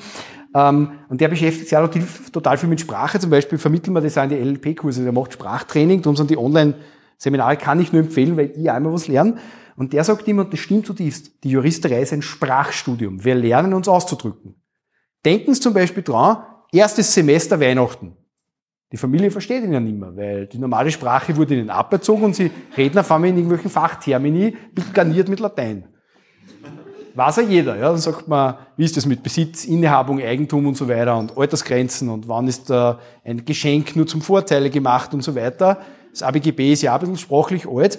Und genau um das geht's. Und irgendwann einmal passt man sich von der Sprache her an. Und das ist aus meiner Sicht auch der Schlüssel zum Erfolg. So, aber jetzt genug von meiner Sprache und weiter. Ja, bitte, eine Frage. Ich hätte noch kurz eine Frage zu der, ähm, zum Sprachgebrauch generell, oder halt wie man sie ausdrückt. Ich habe das Gefühl, ähm, in der Just Juristerei kommt also ähm, immer so vor, als müsste man überkorrekt sein. Sind Sie auch der Meinung oder kann man da vielleicht eben auch, wie Sie, ein bisschen Humor reinbringen, auch in seinen Berufsalltag? Oder ist es komplett, muss man wirklich aufs Letzte korrekt sein, auch beim Sprechen? Oder kann man da auch eine Persönlichkeit haben? Da antworte mit einem juristisch sicheren, es kommt drauf an. ähm, na, ich darf es mal aus meiner Warte sagen, gerne auch äh, Inputs und so weiter. Ähm, ich gehöre insofern zum besonderen Schlag, weil ich eben Strafverteidiger bin. Und Strafverteidiger zeichnen sie durch unter Umständen eine sehr starke, wie man bei uns sagt, reidige Sprache aus. Also wenn man auf den Strafverteidiger da geht mit die Wiener Anwälte, wo man die Top-Anwälte hat, die haben einen Spruch drauf, das ist ein Wahnsinn. Also es gibt Kollegen, die kann man nicht mehr unterscheiden von anderen Mandanten. So. Also da fallen schon so Sachen. Also ich kann mich erinnern, wenn man mit einem telefoniert und der hat mir innerhalb von zwei Minuten, oder mich nicht kennt, hat er mir einen der wildesten Witze erzählt, die ich jemals gehört habe. Ja? So, irgendwie. Ich habe gesagt, was ist der Unterschied? Ja, ich kann mich noch erinnern, ja. Was ist der Unterschied? Äh, sowas. Herr Kollege, wissen Sie es eigentlich? Was ist denn der Unterschied zwischen einem Pädophilen und einem Pädagogen? Der Pädophile mag die Kinder wirklich. Und ich habe mir gedacht, wollte eigentlich nur was fragen. Ich okay, ja, nein, eh. Und es ist schon so, also man, man gleicht sich ein bisschen dem sprachlichen Umfeld an. Was ich für mich mitgenommen habe, ist das, wir lernen uns äh, extrem äh, fokussiert auszudrücken. Also wirklich, äh, wo es auf das einzelne Wort ankommt. Äh, wir lernen aber auch, uns darzustellen. Nur das kommt auch sehr stark auf die Situation davon. Wenn ich jetzt in einer Verwaltungsverhandlung sitze, wo ich halt ein Vorbringen erstatte wie in einer Zivilverhandlung, dann mache ich das sehr sachlich, sehr ruhig äh, und sehr klar auf den Punkt gebracht. Wenn ich aber jetzt vor einem geschworenen Gericht stehe, wo acht Personen über die Schuld und Unschuld meines Mandanten zu entscheiden haben, dann beherrsche ich den Saal. Nichts anderes muss ich tun. Ja? Dann stehe ich da in meinem Talat, also mit den langen Ärmeln und so weiter und sage, hohes Gericht, Staatsanwaltschaft, äh, also na, verehrte Staatsanwaltschaft, sonst ist standeswidrig, verehrte Anwesende, mein Mandant, ja, der da sitzt, unschuldig wie er ist. Ja. Also ich, ich koste das dann auch wirklich aus. Das ist auch der Grund, warum ich Strafverteidiger geworden bin, weil man das einfach taugt. Das sind fünf Minuten in dem ganzen Tag, wo wir Leute zuhören müssen, die nicht anders kennen. Und das ist dann schon, also ich hab das, ich hab das einfach in mir, dass ich das gern mache, so sprachlich einfach auch verschieden. Paar Leute kennen schon. Und das ist einfach lustig. Und das ist spannend, nämlich man kann sich dann ein bisschen damit spülen. Man sagt, in welcher Situation bin ich und wie wirke ich eigentlich. Und manchmal schlagt es auch ein bisschen natürlich ins Private um, ist ganz klar. Also letztens habe ich irgendwas, habe ich, hab eine Diskussion, streiten da wir nicht, weil da fliehe ich immer, habe ich eine Diskussion mit meiner Frau gehabt. Also sie hat mir gesagt, wie es geht. Ähm, und, na, stimmt nicht. Und ich habe irgendwie so umgeschaltet, weil ich so gerade vom Mediationsseminar gekommen bin und ich so, okay, ja, und, und habe ich das jetzt richtig verstanden und so weiter. Und irgendwann so, Schatzi, medier mich nicht. Und ich wusste, okay. Ja, aber es ist, wie gesagt, spannend und was ich immer so nett finde, ist das, wenn man sich dann Dinge auch abschaut von anderen. Also ich finde es immer extrem lässig, von anderen Berufsgruppen was abschauen, wie es die machen und schauen, ob ich das bei mir in die Praxis irgendwie einbauen kann. Ja. Ich habe zum Beispiel mal ähm, Checklisten. Also ich wollte mal Checklisten erstellen für Angehörige von Leuten, die in Untersuchungshaft kommen. Also hochemotionale Situation, die Leute wissen gar nicht, worum es geht. Und ich habe mir gedacht, wo kriege ich gute Inhalte her?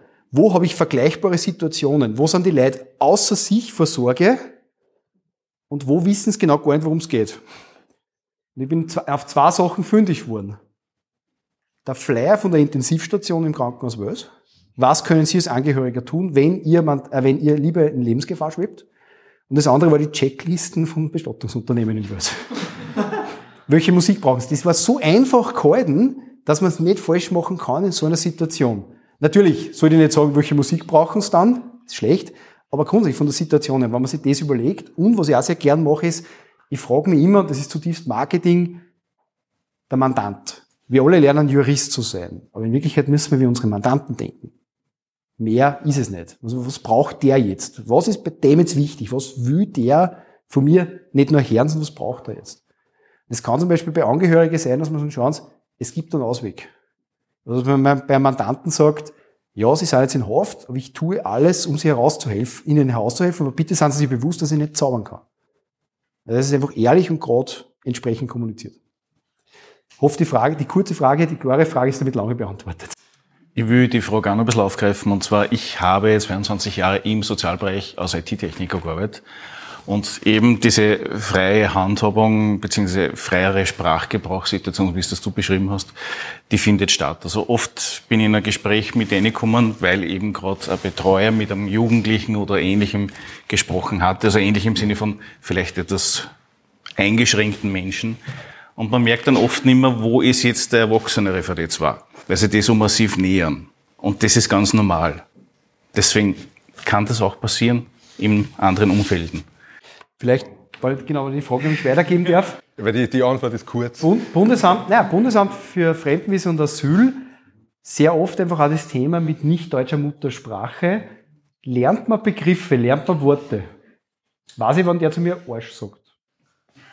Ja, definitiv. Äh, ganz allgemein für die Verwaltung gesprochen, ob Richter, Beamter im Bundesamt, ob im Gewerbeamt, bescheidmäßig zu erledigen. Ein Bescheid hat ein, hat ein gewisses rechtlich vorgesehenes Aussehen. Da gibt es kein Ausscheren links und rechts. Wenn der Bescheid oder der Spruch oder das mündlich verkündete Erkenntnis des BVWG nicht so ist, wie es gesetzlich vorgesehen ist, hat es wieder keine Geltung. Das heißt, da gibt es gar kein Ausscheren. Was ich hinsichtlich Ihrer Frage, Herr Kollege, sagen kann, ist, ich war, bevor ich zum Bundesamt gekommen bin, tatsächlich auch mal sowas wie Anwalt, ich war Rechtsberater, das heißt, ich war auf der anderen Seite, da wo das Bundesamt ist, und habe tatsächlich begonnen, Dari und Arabisch zu lernen, aber nicht auf der Uni oder sonst wo, sondern mit den Klienten, um ihnen im Rahmen des Beratungsgesprächs, das damals noch Beratungsgespräche waren, von dieser Seite, das vermittelt schon einmal eine angenehme Gesprächsgrundlage. Alleine schon zu sagen, Salam alaikum, Shetor Asti. Das heißt, so viel wie Hallo, wie geht's dir oder wie geht's Ihnen? Da ist, okay, dann da sitzt einer, der hat ungefähr eine Ahnung von dem, was er macht. Und es beruhigt die Situation. Und das ist, glaube ich, etwas sehr Wichtiges. Das kann ich als Rechtsberater machen, als Rechtsanwalt. Als Behörde kann ich es nicht machen, muss ich ganz klar sagen. Dafür habe ich einen Amtsdolmetscher. Und ich arbeite die Fragen, die zu fragen sind, um den Sachverhalt zu klären, den arbeite ich ab. Punkt. Nicht mehr und nicht weniger. Ob man der sympathisch ist, ob man der unsympathisch ist. Ich bin ja Mensch, mir überlege immer am Abend, ist bei meiner Entscheidungsfindung irrelevant. Völlig irrelevant. Weil ich aufgrund objektiver Grundlagen zu entscheiden habe. Nichtsdestotrotz geht es um eins und das ist vollkommen egal, ob man jetzt äh, in der Behörde ist, ein Richter ist, ein Staatsanwalt ist und auch Rechtsanwalt ist, was auch leider immer wieder vergessen wird, auch wahnsinnig gerne auch von Rechtsanwälten, es geht um Personen. Wir interagieren mit Menschen und es gibt zum Beispiel im Strafrecht gibt es einen ganz einen wichtigen Satz, der den, den so ein bisschen von mir mein Leitbild ist, ist, ich ächte die Tat, aber ich achte den Täter. Also ich kann das auseinanderbrechen. Und ich habe Leute, die haben schreckliche Dinge dann. Muss man ganz ehrlich sagen. Aber ich kann mit ihnen auf einer menschlichen Ebene äh, kommunizieren weil die sind jetzt deswegen keine Bestien. Sie mögen vielleicht sogar ein psychisches Problem haben oder so. Also diese 21 Unterbringung, wo man ganz wüde Biografien auch hat, also ganz von der Realität losgelöste Vorstellungen. Also was ich, wer die, die Außerirdischen haben die Familien ersetzt und so weiter, oder Vampire, Dämonen, so immer dasselbe ein bisschen auch. Und da aber dann auch wirklich zu sagen, ich, ich gehe auf den ein bisschen ein und sage, okay, ich, ich rede mit dir, und dadurch findet man Basis, wo man zusammenarbeiten kann. Man muss keine Freien sein mit dem, aber man muss seine Arbeit gut machen. Das ist eigentlich ganz wichtig in der ganzen Geschichte. Und so schafft man es auch, dass man jetzt als Verteidiger, ich meine, ich habe mir es ausgesucht, auch als Strafverteidiger zu sein, dass man einfach ein Leid verteidigt, wo jeder andere sagt, dass die sind schuldig wie die Nacht finster. Und ich habe auch schon Mörder vertreten, die haben das gemacht. Da ist nicht umgegangen, ob der das gemacht hat oder nicht. Das ist nicht so wie im Fernsehen. Aber ich bin halt mit dem auch im Gefängnis gesessen in die Besprechung und habe Dinge ausarbeiten müssen. Und wenn ich da irgendeinen Konnex finde, und sei er noch so klein, dann habe ich eine Arbeitsbasis. Ich glaube, bei uns war es damals, wir haben irgendwie die gleiche Fernsehserie interessant gefunden. War, glaube ich, nicht How, How to Get Away with Murder oder so. ähm, hat er nicht gesehen. Ähm, deswegen was anderes. Aber da war der Connex da. Und das ist nicht schlecht. Also diese, diese, diese Wertachtung, das muss unsere rechtliche Gesellschaft einfach auch aushalten. Weil sonst können wir irgendwann einmal zusammenpacken. Sonst sind wir bei der Lynchjustiz. Aber gut, ähm, von der Deswegen- Deswegen gehen wir zu was anderem. Gehen wir jetzt zu was anderem. Nur was etwas ganz was anderem, was mindestens aber genauso schwerwiegend eigentlich. Genau, weil das große Problem ist, er hat es eh schon angedeutet, was passiert, wenn du jetzt Baking Bread weiterschaust, obwohl die Frau die Folgen noch nicht gesehen hat? Also die wesentlich wichtigere Frage ist, ist Serienbetrug Entscheidungsgrund? Wer für Ja ist, hebe die Hand. Genau, mal Wir müssen wir mal basisdemokratisch, also Netflix und Co-Serien weiterschauen, Beziehung Ende. Wer ist für Ja? Na, kann auch eine moralische Entscheidung sein. Okay, wir haben da doch gut die Hälfte. Nein. Ja, Es kommt drauf an, muss man immer fragen. Gut. Wer, wer schaut einfach die Folge nur einmal und tut so, als kennt das? Ja, Sie haben es verstanden, Herr Kollege, ja? Sehr gut. Also, na, was da jetzt wieder passiert? Na, das hätte ich nicht. Also, dass der und so, ja, da muss auch fake it till you make it, wie es so schön heißt, ja. Ähm, macht man hier und da als Rechtsanwalt. Man tut einfach so. Wie wenn man einer war, also man ist meistens einer, weil sonst ist man Winkelschreiber. Darf man auch nicht. Also so tun wie Rechtsanwalt, darf man auch nicht, ist man Winkelschreiber, geht nicht. Aber tatsächlich, ähm, es gibt ja im ABGB, gibt es ja das Eherecht. Ehe ist es, also das EEG gibt es natürlich auch, das eingetragene Partnerschaftsgesetz gibt es, glaube ich, auch noch, ich weiß jetzt gar nicht mehr, ehrlich gesagt, das haben sie mir angeglichen. Aber ich mache relativ wenig Eherecht. Man weiß jetzt auch warum, weil ich nämlich Gesetze kenne. Ähm, aber es gibt ja die sogenannten, also Scheidungsgründe. Und ein Scheidungsgrund bei der Verschuldungsscheidung, das ist, wenn ich mich nicht recht täusche, Paragraph 49 äh, EEG, ABGB, also 49 auf jeden Fall. Nach und nachschlagen, na, das ist mit der Glanzstunde der Juristerei. Ähm, die Verschuldensscheidung. Verschuldensscheidung ist unter anderem, also gibt es so die typischen Geschichten, so Ehebruch zum Beispiel, das ist, finden die meisten nicht lässig. Ich gehöre übrigens dazu, also fand ich auch nicht lässig, muss ich sagen. Also, habe ich meiner Frau gesagt, sage ich, finde ich nicht lässig.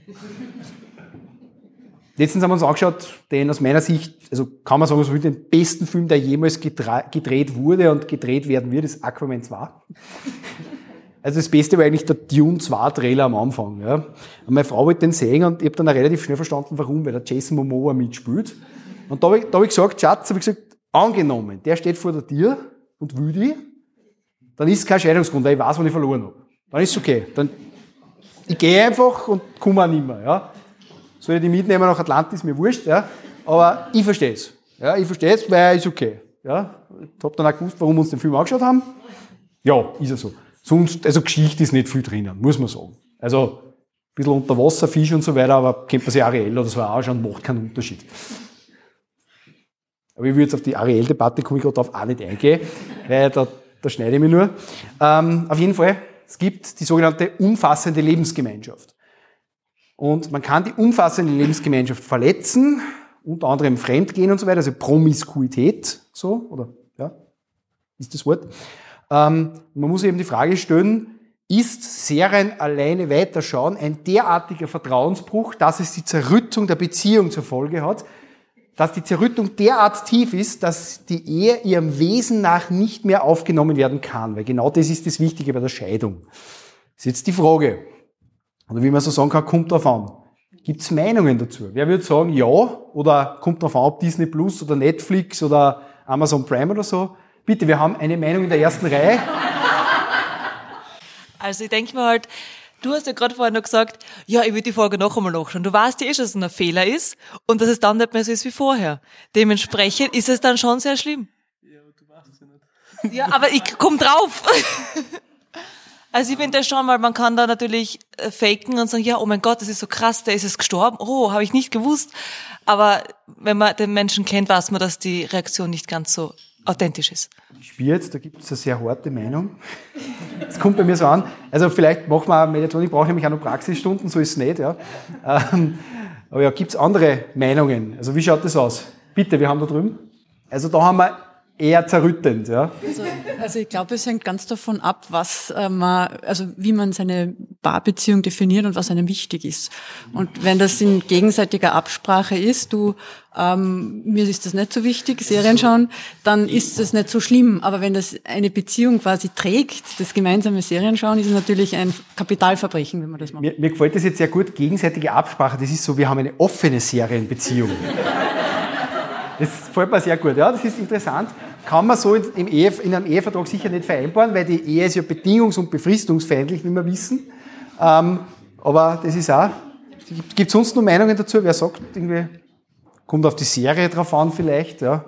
Hauptdarsteller. Auf die Hauptdarsteller, ja. Nachdem. Zum Beispiel, zum Beispiel. Der Inhalt ist sehr oft nicht. Der Inhalt ist eh oft nicht, ja. Was ist deine Meinung, Herr Kollege? Es gibt einfach, ich muss nicht zu allem eine Meinung haben. Okay, okay. Ähm, also mein meine Beziehung basiert ja auf, zu gleichen Teilen auf Vertrauen und Angst. ähm, aber tatsächlich, es ist tatsächlich noch nicht ausjudiziert. Ich warte darauf, dass das mal wirklich irgendeiner vom OGH bringt, nur man kommt im Eherecht leider wahnsinnig schwer trotzdem vom OGH. Äh, aber es kann theoretisch jetzt, das waren sehr gute Argumente übrigens, muss man ganz ehrlich sagen, äh, die kann man eins zu eins zu einem Zivilverfahren bringen, die, die sind oft nicht obskurer. Ja. Ähm, aber wenn man wirklich sagt, das ist derart zerrüttend, weil es quasi diese, diese Serie ein Eckstein der eigenen Beziehung ist. Ja. Wenn man sagt, nein, hey, also ohne Grey's Anatomy geht's nicht. War jetzt ein Beispiel, ja. Ist jetzt nicht meine Lieblingsserie, sage ich jetzt einmal. Ähm, aber äh, dann natürlich. Dann natürlich. Aber also Spoilern und so, das ist, das ist schon problematisch. Also jetzt, das ist zum Beispiel überhaupt das Be- Besseste, nicht nur anschauen, sondern dann auch noch verraten. Also das ist schon, das geht, das geht auch nicht. Ja. Also da, Da könnten wir dann auch ins klassische Zivilrecht übergehen, weil Trauerschaden, Schockschaden, da sind wir stimmt, stimmt, stimmt. relativ klar im Schadenersatzrecht.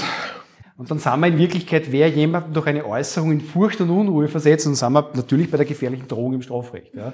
Äh, Das ist schon, nein, muss man sagen.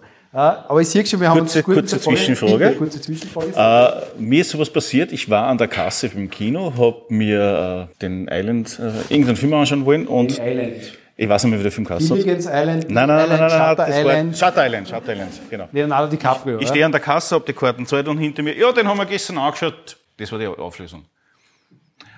Das gilt, das Hätte gilt, ich jetzt das nein, Recht, Moment, dass es das gilt, oder nicht? nein, das gilt als Notwehr. Also wenn man sich dann umdreht und dem eine gibt, ist Notwehr, ja, definitiv.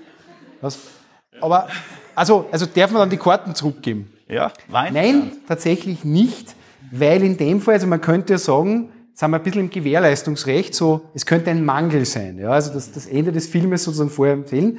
Nur dieser Mangel wurde ja nicht vom Vertragspartner, nämlich vom Kinobetreiber verursacht, sondern von einem anderen.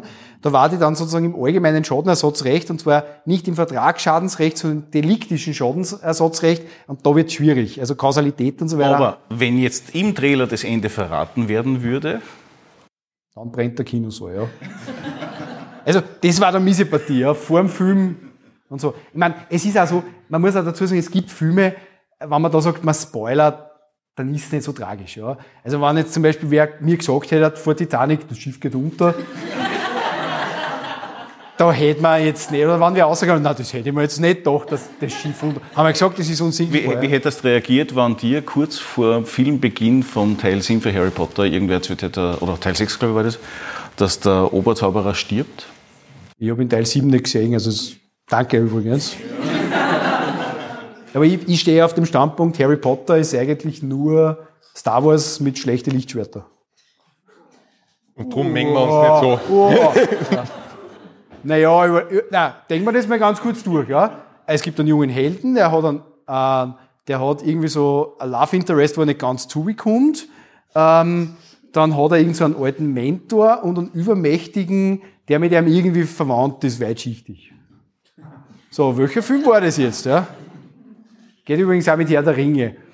Das ist, weil klassisch diese Filme alle literaturwissenschaftlich, mir meine Schwester gesagt, weil die hat das studiert, alles diese klassische Heldenreise ist. Also wenn man in Richtung Parzival zum Beispiel geht, der Gralsritter, haben offenbar nicht alle gelesen da, gut. Ähm, da, da ist das auch so, also diese Heldenfindung und so weiter. Aber man kann sich einen Harry Potter anschauen. Also ist eh dieselbe Geschichte im Wesentlichen. Ja. Hast halt, der ist halt Harry und nicht Parzival oder so. Aber gut, ja. Gut. Gibt sonst noch Fragen? Jetzt nicht zu sehr Parzival bezogen, aber bitteschön. Ich greife das Stichwort gefährliche Drohung auf. Ähm, eine Frage an Sie beide. Als Beamter ist man ja sicher nicht unbedingt der beliebteste Mensch und in Ihrem Milieu ist es sicher auch, geht's auch nicht immer freundlich zu. Ähm, haben Sie schon mal Drohungen erhalten? Also ja, definitiv. Das, da werden so ziemlich alles erlebt man. was den, den Al Arbeitsalltag einfach mitbringt. Aber ich glaube, das betrifft uns beide. Es gibt nichts, das es nicht gibt. Also Drohungen, bespucken, attackieren, es gibt alles. Also warum auch nicht? Also Menschen in schwierigen Situationen, es hängt dann davon ab, wie die Reaktion ist. Für Sie, Herr Kollege. Danke. Ähm, tatsächlich äh, richtet sich der Zorn sehr selten gegen den eigenen Rechtsanwalt. Also man, man muss sich eins bewusst sein, wenn man auf der Gegenseite ist, sei es als Opfervertreter, als Klage- oder äh, Beklagtenvertreter, also als Gegenvertreter, äh, zieht man sich sehr schnell einfach das Feindbild zu, weil man einfach zum anderen hilft. Das ist jetzt in einem, in einem durchaus zivilisierten Setting, äh, wird man halt mit Blicke getötet, in Wirklichkeit. Ähm, ich bin erst tatsächlich einmal von einem Familienmitglied von einem ehemaligen äh, Mandanten von mir bedroht worden. Ähm, und zwar in einer Art und Weise, wo es mir selber nicht mehr wurscht war. Da habe ich damals wirklich überlegt, ob ich es anzeige oder nicht, habe mich dann dagegen entschieden. Ähm, hat sich anders gelöst, sage ich jetzt einmal. Ähm, Hast du den Führerschein angeben müssen? Nein, nein, keine Sorge, keine Sorge. Äh, man kriegt ja nicht so oft die Reifen aufgestochen, wie man glaubt. Ja? Also ich habe dabei wirklich alle meine Reifen nur selber hingemacht beim Auto. Keine Sorge, wir fahren halt sicher heim. Ja? Okay. Ähm, aber es ist sehr oft so, also was ja interessant ist, ist das, die Leute bringen bei mir gegenüber nicht so sehr den Zorn zum Ausdruck, sondern mehr die Enttäuschung. Also ich habe alles sozusagen auf sie gesetzt und sie haben mich mehr oder weniger enttäuscht oder verraten. Das ist mehr so, so die Geschichte. Hin und wieder kriegt man die unter Anführungszeichen Drohung, ja, äh, ich sage jetzt der Welt, dass, dass, dass sie kein guter Anwalt sind. So, ist okay. Ja, eh, von mir aus. Ganz ist. Meine Google-Bewertungen sagen was anderes, es ist mir wurscht. Ja, also das ist was, und wie der Kollege sagt, äh, man muss das schon ein bisschen auch zu nehmen wissen, sage ich jetzt einmal. Man muss wissen, wie man darauf reagiert. Also attackiert oder bespuckt bin ich noch nie worden.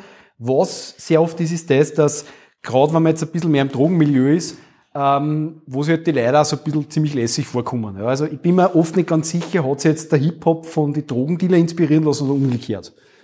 Also so vom, vom Aussehen, vom Gehabe her und so weiter mit den Ketteln und so und so lässig, die Homies. Ähm, muss man dazu sagen, also es gibt ein paar, die leben das Klischee.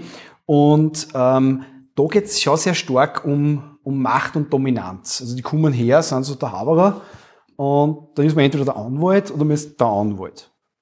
Ja? Es gibt zum Beispiel, ich weiß nicht, wer von Ihnen Dr. Who kennt? Ja? Bei Dr. Who ist eine wahnsinnig gute britische Serie, da gibt es einen Satz, das kommt mir in einer Folge vor, das heißt, da sagt irgendeine böse Entität zum Dr. Who, das ist zum Hauptdarsteller, der ist ein sogenannter Time Lord, und da sagt diese Entität, fürchte mich, ich habe hunderte deiner Sorte getötet. Und der Doktor in der Serie sagt, fürchte dich, ich habe alle getötet, also alle meines Volkes, weil er für die Vernichtung zuständig ist. Spoiler übrigens. ähm, und ich habe mir das mal überlegt, wie das bei mir war. Und wer zu, zu, mir sagt, fürchte mich, ich habe schreckliche Dinge getan. Und ich würde antworten, fürchte mich, denn ich bin dein Rechtsanwalt. Und dann ist meistens Ruhe. Habe ich noch nie so ausprobiert, aber ich hoffe immer auf den Tag, wo das kommen soll. Früher habe ich mir immer gedacht, arme Micha, die sagen, oh ja, ich fordere die Höchststrafe, und dann habe ich mir gedacht, als Verteidiger kommt es nicht gut. Muss man auch dazu sagen. gut. Nachdem wir ja schon ein bisschen äh, Rechtliches angeteasert haben im Punkt, wie es kompliziert wird mit den ganzen äh, Abläufe und Einspruchsfristen und so weiter, wie geht es eigentlich in der Praxis manchmal so wirklich zu? Gibt es wirklich das Haus, das Verrückte macht, wenn man speziell in, nach Asterix und Obelix tendiert? Ich weiß nicht, wie weit das, das bekannt ist, Asterix und Obelix. Passierschein ja, A38. Asterix den A38, äh, bitte. Nein, gibt's nicht. äh, aber für den Laien, aber auch für Juristinnen und Juristen ist es teilweise so, dass die staatliche Verwaltung mitunter schwierig ist. Und das ist halt insbesondere vielleicht in Österreich eine Eigenheit mit dem Föderalismus geschuldet, dass es unterschiedliche Kompetenzen gibt. Äh, Bund, Land beispielsweise. Und Nachdem Sie schon mitbekommen haben, äh, ein bisschen nerdig angehaucht, wie wir so sind, äh, ich bringe es auch gern mit dem Adeptus Administrorum und jeder, der mir jetzt nicht mit großen Augen anschaut, der hätte einen Pluspunkt bekommen. Äh, Bekannt, ist keine österreichische Behörde. Aber klingt fast so, schön lateinisch. Das stimmt. Als, als Warheimer. Aber beispielsweise, es geht darum, mehrere Galaxien, hunderte Welten. Die Menschheit ist unterwegs und will halt hier ein einheitliches staatliches System schaffen, was verschiedene kulturelle Bedingungen, äh, geografische Bedingungen und so weiter mit sich bringen, aber einheitlichen Rechtsstaat mit sich bringen soll.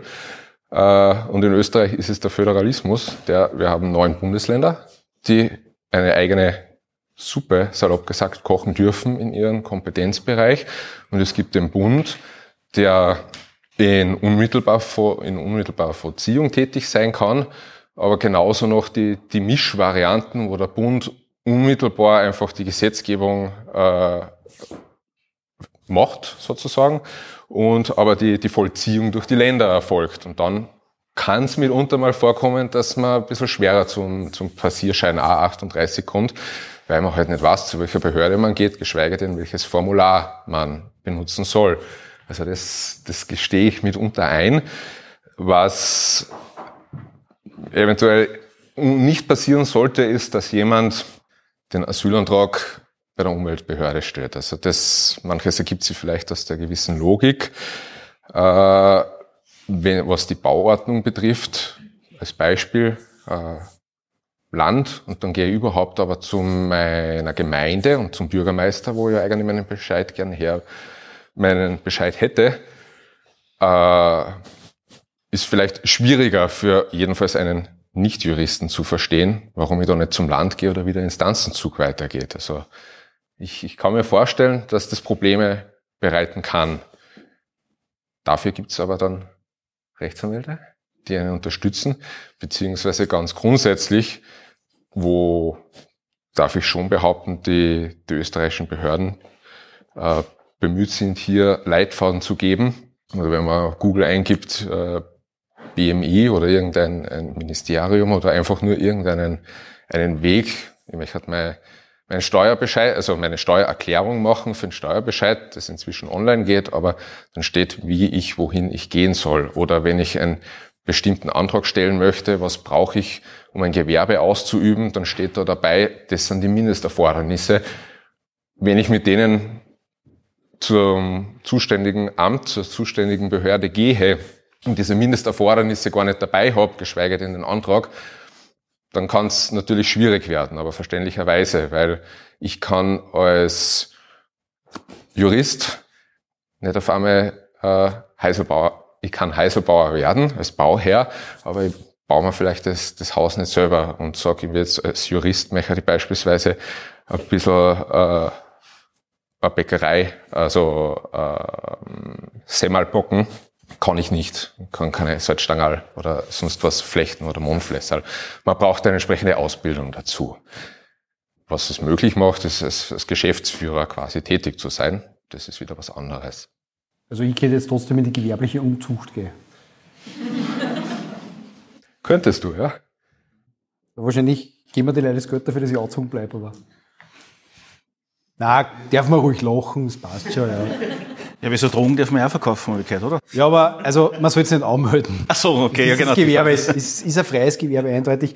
Wobei Fun Fact, äh, in der Praxis, man googelt wesentlich öfter, wie was man zugeben möchte. Ja.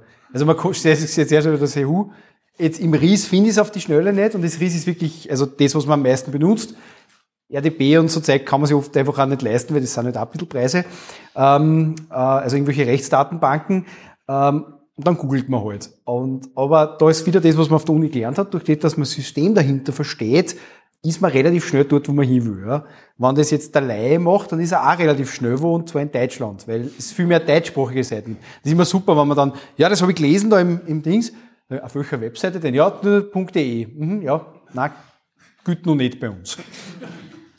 Klassiker des Telemediengesetzes. Oder, oder nimmer. Naja, auf das lasse ich mich jetzt nicht ein. Äh, ja. Und was ich ganz grundsätzlich äh, erzählen kann als, als Behördenvertreter, als Beamter. Ich meine, Beamter, ich bin kein Beamter mehr. Diese klassischen Beamten gibt's ja gar nicht mehr. Oder kaum noch, voll pragmatisiert und meistens schlafend. Also komme ich selten dazu, wenn ich ehrlich bin. Äh, aber grundsätzlich heißt es ja immer ein bisschen langsam vorangehend. Aber das hat mitunter einfach damit zu tun, dass man die Anträge zu prüfen hat und entsprechend die Beweismittel. Und ich habe das heute schon mal angesprochen, die Amtsfähigkeit.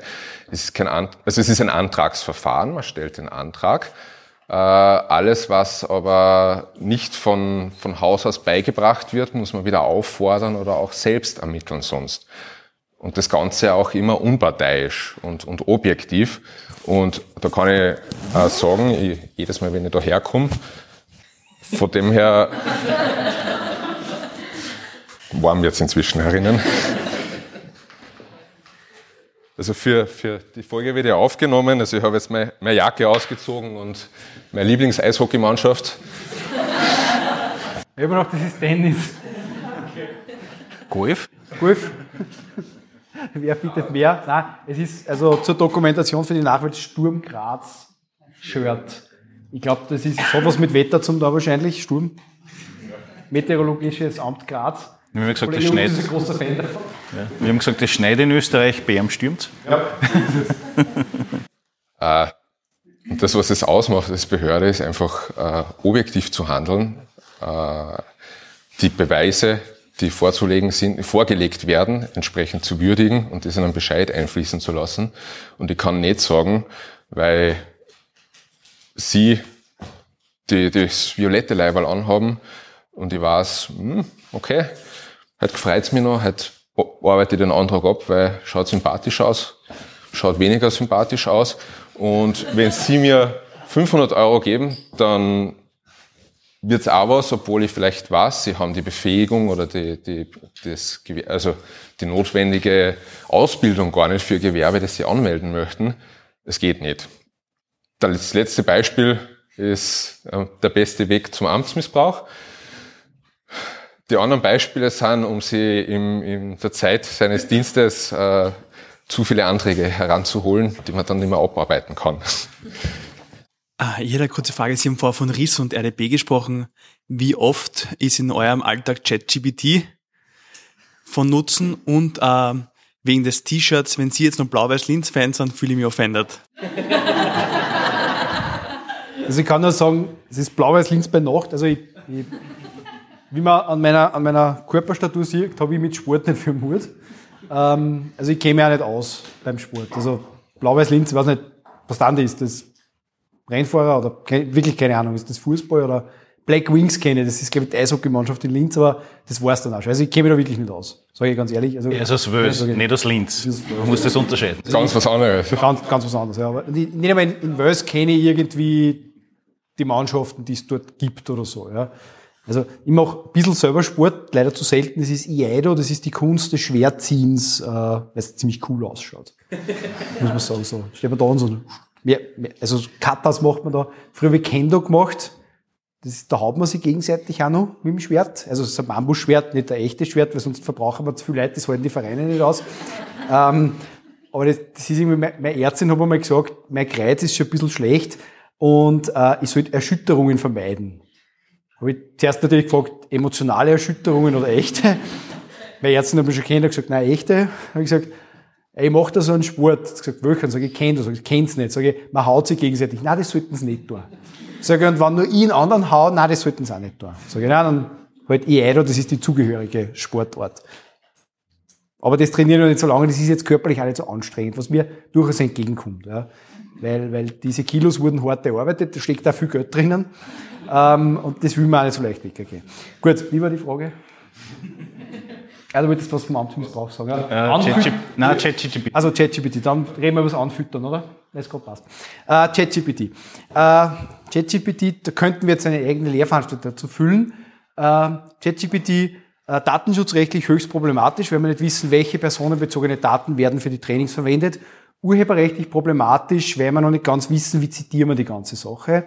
In der Praxis ist es so, dass damit ich ein ordentliches Ergebnis herausbekomme, muss ich so viel Prompt Engineering machen, also Daten hineinfüttern, also Befehle hineinfüttern, dass ich meistens schneller bin. Also das Zauberwort ist eigentlich für mich persönlich standardisieren. Also ich habe eine endliche Möglichkeit an standardisierten Dokumenten, zum Beispiel Vollmachtsbekanntgabe oder so das, den ersten allgemeinen Satz bei einem, einem Rechtsmittel zum Beispiel, also einer Strafberufung oder so, dass es eigentlich sinnvoller ist, sozusagen das so zu machen, weil ich müsste in Wirklichkeit, dass ich sinnvolle Ergebnisse herausbekomme, ChatGPT und Co. zuerst einmal trainieren. Das müsste ich mir mit Mandantendaten, also mit meinen Daten trainieren. Und das ist ein Problem, weil ich dadurch ja die Geheimnisverpflichtung, die ich nach Paragraph, äh, Paragraph 9, glaube ich, RAO oder 10 RAO, also Rechtsanwaltsordnung habe, sozusagen eigentlich umgehe. Das heißt, ich müsste das eigentlich wirklich bei mir in der Kanzlei auf den Server rennen lassen und dann eher nur mit anonymisierte Daten füttern. Also das ist nicht ganz unproblematisch, muss man dazu sagen. Es ist aber trotzdem interessant. Ich zum Beispiel habe mal gesagt, ähm, also wenn man so allgemeine Daten braucht, ich habe zum Beispiel mal gesagt, äh, ChatGPT fasst mir zusammen die Voraussetzungen für Untersuchungshaft. Dann hat er welche aufgezählt, die waren aus Deutschland, weil sozusagen dort jetzt einfach die größere Sprachmenge vorhanden ist. Dann habe ich gesagt, in Österreich, dann hat er mir wirklich das schön zusammengefasst, das hätte ich als Blogartikel verwenden können. Also wenn ich sage, ich möchte Content Creation machen oder sage, er formuliere mir das um auf Nicht-Jurist, weitet, also Non-Lawyer sozusagen, äh, und korrigiere mich selbst in meiner Sprache, dann ist es durchaus sinnvoll. Da stehen wir noch sehr am Anfang, ähm, aber es sind auf jeden Fall interessante Tools. Äh, diese Angst von wegen, was immer wieder steht, so Roboteranwälte werden uns ersetzen. Na, das dauert noch wahnsinnig lang weil äh, sehr viel mehr dazugehört, Anwalt zu sein, als das Recht und auch das Verfahrensrecht zu kennen, weil ich oft wirklich auch mit der menschlichen Komponente arbeiten muss. Also je nach Mandant äh, muss ich unter Umständen ganz unterschiedlich vertreten, weil ich zum Beispiel sage, der wird unter der richterlichen Befragung zusammenbrechen oder nicht. Das ist ganz was anderes. Ja. Also ein Beispiel, bestes Beispiel ist, ich habe im Strafverfahren immer die Möglichkeit, zu sagen, ich verweigere die Aussage. Und jetzt habe ich Mandanten, wo ich weiß, dem kann ich hundertmal sagen, Mund halten. Einfach ruhig sein. Einfach einmal nichts sagen. Das ist ja so, wie wenn man mir sagt, einmal nichts sagen. Alle, haut nicht hin. Genau. Also, wenn man so Leute vertritt wie ich, äh, dann muss man einfach damit arbeiten, dass der was sagen wird. Und dann geht es darum, diesen Fluss oder bei mir eher schon ein Strom in die richtige Richtung zu lenken. Und dann kann ich nicht sagen, nichts sagen. Ich habe das am Anfang mal probiert, da habe ich einen Mandanten gehabt, da habe ich gesagt, Sie, also, da, da, da ist wer in dem roten Talar, das ist der Staatsanwalt, den mögen wir nicht. Der ist nicht gut für uns. Also, da wir dem nicht antworten, wenn er was fragt. Dem da vorne, der ist der Richter, da ist es sinnvoll, wenn wir antworten und der andere dann ganz in schwarz, das bin ich, den da wir antworten. Und das ist ja so immer zuerst Richter, dann Staatsanwalt, dann Verteidiger. Und Richter fragt, haut hin, haben wir gedacht, safe. Aber gedacht, so Staatsanwalt, der haut hin, ja, da kriegt fast gar nichts. Staatsanwalt fragt was, Mandant antwortet. Ich habe mir gedacht, super, ja. Und von dem Punkt an ging es abwärts. Und ja, das, aber das war damals auch meine Unerfahrenheit, weil in Wirklichkeit hätte ich es erkennen müssen, der redet was, der will ja was sagen. Also muss ich kontrollieren, was er sagt und nicht kontrollieren, dass er was sagt. Drum, aber das ist jetzt erweitert zu ChatGPT, aber grundsätzlich ähm, in Zukunft, also mit Mustererstellung und so weiter, ChatGPT ist hochinteressant. Also ich würde mich dieser Technologie überhaupt nicht verschließen und würde es einfach auch wirklich ausprobieren. Ähm, es gibt in, äh, ich glaube, in St. Gallen in der Schweiz oder so, ist also so, es gibt äh, ähm, fällt mir nicht ein, er heißt. Ich muss jetzt kurz Cross-Werbung machen. Ich bin ja beim zweiten Podcast auch noch dabei, das sind die Nerds of Law, da geht es um Digitalisierung in der Rechtsbranche. Und da haben wir vor einigen Folgen einmal, wir machen einen Podcast, auch viel Podcast, ähm, da haben wir vor einigen Folgen einmal mit einem ähm, Schweizer Juristen geredet, der sich mit ChatGPT beschäftigt. Der hat jetzt auch ein Buch dazu geschrieben, also Prompting für Juristen quasi und gibt da eigene, ich weiß aber nicht, ob der in Zürich und oder in St. Gallen ist auf der Universität, ähm, aber sonst einfach mal unter Nerds of Law im Podcast schauen. Die Folge heißt Prompt zum Ziel. Ich habe mir den Titel ausgedacht, lustig gefunden. Ähm, der sagt da wirklich lässige Sachen dazu. Und sich einfach so Befehle auszusuchen und so weiter und so Standard-Prompts halt, das ist schon geschickt. Da kann man extrem viel machen. Gut. Weitere Fragen? Nöp. Herr Kollege? Anfüttern wollte man noch. Also du? Anzugsbrauch? Nicht? Ja, bitte. Also, Entschuldigung. Wenn ich das 500 Euro gebe, gibst du mir einen Gewerbeschein? Nur weil es du bist. Danke. Äh, genau. Also genau diese Dinge, die, die eben in die grundsätzlich nicht gehen, geschweige denn in der, in der staatlichen Verwaltung. Diesbezüglich gibt's eigene Straftatbestände für Beamte, wo ich dann, obwohl ich kein klassischer Beamter bin, drunter fallen würde. Äh, und auch grundsätzlich die, das Selbstverständnis für jemanden, der im Staatsdienst ist, im öffentlichen Dienst ist, gar nicht sich die Frage stellen sollte. Und zwar, man ist dem, dem Wohl der Republik in dem Sinne, wenn man es ganz pathetisch gesprochen haben will, verpflichtet. Auf das wird ein Amtseid geleistet bei Beginn, auch wenn man dann 10, 15, 20 Jahre im Dienst ist und das möglicherweise irgendwann einmal lang her ist. Äh, es ist ein, ein besonderer Moment, meiner Meinung nach, wenn man eben in den Staatsdienst tritt und dort äh, schwört, der Republik zu dienen.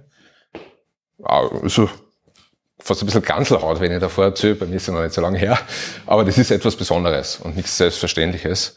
Und man ist dann in der Funktion oder in einem ein kleines Rädchen im, im Staatsdienst, aber eines jener Rädchen, und das, das wissen wir vom Uhrwerken, auch das kleinste Rädchen, äh, das dann nicht mehr funktioniert, das schlussendlich äh, zu größeren Problemen, Problemen führen könnte. Und weil wir schon beim Strafrecht waren, gehen wir, glaube ich, nochmal zur Kernkompetenz von dir zurück. Danke, ich wollte jetzt nur fragen, ob eigentlich der Amtseid so was ähnliches ist wie der Eid von der Night's Watch bei Game of Thrones. I shall take no wife, I shall father no children, and so my watch begins. Ja, ein bisschen kürzer. der Amtszeit. Äh, And so my watch, my watch during the Amtszeiten beginnt. So ist es. Okay, ich verstehe. Ich verstehe. Aber tatsächlich, das kann ich nur auch aufnehmen. Auch als Rechtsanwalt äh, schwört man ja einen Eid. Ähm, das bei der Rechtsanwaltskammer, das ist ja ein besonderer Moment. Ja. Ich erinnere mich zugegebenermaßen nicht mehr ganz so genau dran. Liegt vielleicht auch ein bisschen an der Feier danach, gebe ich zu. Man formatiert dann gerne ein bisschen auch nach der Rechtsanwaltsprüfung. Rechtsanwaltsprüfung ist da hat man ja Rechtsanwaltsprüfung so super, ist der einfachste Stofferklärung der Welt alles. Ja, das gesamte österreichische Recht plus wichtiges EU-Recht. Und nach der Prüfung, nach der Bestanden, man formatiert halt einmal drüber. Und vom Rest, das, was dann überbleibt, da baut man dann seine Praxis auf. Bei mir ist offenbar primär Strafrecht überblieben, der Rest ist irgendwie verschwunden irgendwie. Ja, Strafrecht. Bleiben wir beim Strafrecht. Wenn wir schon dabei sind, beim, in Salzburg haben wir darüber geredet, wie man den guter Drogenklar werden kann. Heute haben wir sich gedacht, wie geht ein gutes Stalking? Ja, wir wollen immer ein bisschen praktischer arbeiten, ja. Genau, also das war damals zehn einfache Schritte zum Drogenbaron. Heute gutes Stalking. Wie geht gutes Stalking? Gutes Stalking ist ja die beharrliche Verfolgung, heißt im Strafgesetzbuch. Äh, also quasi jemand anderen so auf den Wecker zu gehen, dass der wirklich sein Leben ändert. Also nachhaltige Veränderung, wobei nach der neuesten Änderung bereits schon der Ansatz mehr oder weniger genügt. Man muss dazu sagen, dass Stalking äh, grundsätzlich ein sehr also tagesfüllender Job sein kann oder Hobby. Ähm, das liegt einfach daran, man muss sich das mal vorstellen. Ja? Also äh, sehr typischer Fall ist das, also man ist in einer Beziehung, ja, man hat vielleicht einmal eine Serie falsch geschaut oder so, ja, weiß man nicht. Also auf jeden Fall die Beziehung wurde beidseitig, einseitig, einvernehmlich beendet. Also einseitig, einvernehmlich beendet, also man ist vor die Tür gesetzt worden. Und das ist jetzt gerade für äh, meine Geschlechtsgenossen als Mann wir verstehen das oft nicht so. Also wenn die Frau sagt, na und will nicht mehr, dann sagen wir warum. Das hat ein bisschen was mit unserer unterschiedlichen Kommunikation der Geschlechter zu tun. Habe ich mal in Kommunikationspsychologie gelernt. Und dann sagt man warum. Und dann sagt die Frau, weil ich nicht mehr will. Dann sagt man, ja, eh, aber warum? Ja? Und das schaukelt sich dann ein bisschen hoch. Und das, das ist jetzt auch so. Also ich hatte schon Personen, die sind sich des Stalkings nicht bewusst. Meistens Männer, weil die sagen, ich will ja nur eine Aussprache. Aussprache heißt aber nicht, du sagst mir, worum es geht und ich akzeptiere es und gehe dann, sondern Aussprache heißt, ich argumentiere so lang, bis ich dich auf einer rationalen Ebene überzeugt habe, mich wieder zu lieben. Das haut nicht hin. Also versucht man es dann wieder. Und wenn sich der andere nicht mehr mit einem trifft, dann schreibt man halt eine SMS und so weiter. Und so entsteht Stalking. Da hat man dann so 300 SMS am Tag, wird schon ein bisschen pathologisch. Ja. Und wie gesagt, dann Stalking. Stalking, da gibt es so typische, wie gesagt, tagesfüllende Handlungen so ein bisschen schauen, wann der von der Arbeit ausgeht, dem nachfahren einmal, so ein bisschen schauen, ob er eh gut heimkommt quasi. Und dann auch noch zur Sicherheit, damit keiner einbricht, ein bisschen von der Haustür warten und so. Und, und natürlich auch, wenn man ein bisschen aufmerksam sein will, schauen, Blumen hinlegen, in der Nacht um drei in der Früh. Und damit, damit die Blumen nicht eingehen, schneidet man um die Blüten ab und so weiter. Oder mal schauen, ob es ihm eh gut geht und ans Fenster klopft und so weiter. Aber man sieht, das ist Sache. Man muss hinfahren, man muss bald aufstehen, weil man will ja begleiten, wenn man in die Arbeit fährt und auch wieder heimbringen, also mit einem anderen Auto halt. Und das klingt jetzt alles lustig, ich weiß, das ist überzeichnet. Es ist nämlich, es, also es ist wirklich arg, weil es psychisch ein Problem ist. Ähm, und das Problem ist, das passiert auch. Und, aber es ist trotzdem jetzt rein faktisch aufwendig, wenn man das, sage ich mal, analog betreibt. Und da sind die sozialen Medien auch super, aber nicht gut. Weil mit den sozialen Medien mache ich das viel einfacher. Weil da brauche ich nicht mehr nachfahren. Ich brauche mir nur einen Fake-Account anlegen und dann spamme ich den zu. Oder ich like irgendwas. Oder ich schreibe irgendwas. Oder ich gehe irgendwie so auf die Gefriendeten, also auf Freunde und so weiter. Und der neueste Schmäh, also Stalking so richtig, Stalking 3000, ist, das ist vor allem, wenn man in einer Beziehung vorher war, ähm, man ist aus dem Haus heraus. Jetzt haben wir aber viele das Smart Home. Und Smart Home heißt Firmware-Passwort. Also Dinge, die nicht geändert werden. Also habe ich den Haushalt am Handy. Ich kann die Heizung kontrollieren, ich kann das Licht kontrollieren, ich kann die Musik kontrollieren.